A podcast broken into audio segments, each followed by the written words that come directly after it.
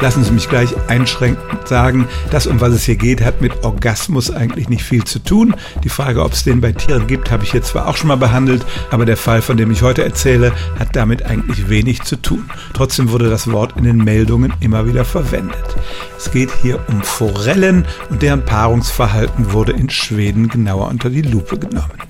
Der Sex bei den Forellen läuft folgendermaßen ab. Ein Männchen nähert sich dem paarungswilligen Weibchen. Das fängt an, ein kleines Loch im Boden zu graben für die Eiablage. Dann fängt das Weibchen an zu zittern und den Mund zu bewegen. Der Mann gesellt sich dazu und zittert auch. Dann legt das Weibchen die Eier ab. Das Männchen ejakuliert und befruchtet die Eier und die werden dann im Boden vergraben.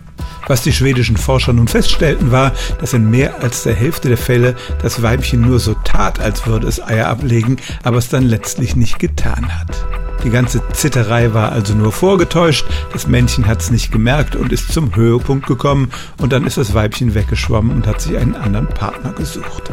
Die Frage ist, warum es das getan hat und warum es überhaupt so weit gegangen ist, da wird noch drüber geforscht, aber es scheint so zu sein, dass das Weibchen zu dem Schluss kam, hier nicht den richtigen gefunden zu haben, aber für das Männchen weiterhin die Fassade aufrechterhalten hat.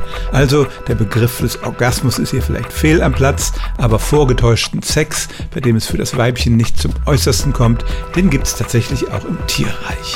Stellen auch Sie Ihre alltäglichste Frage unter stimmtz.radio1.de.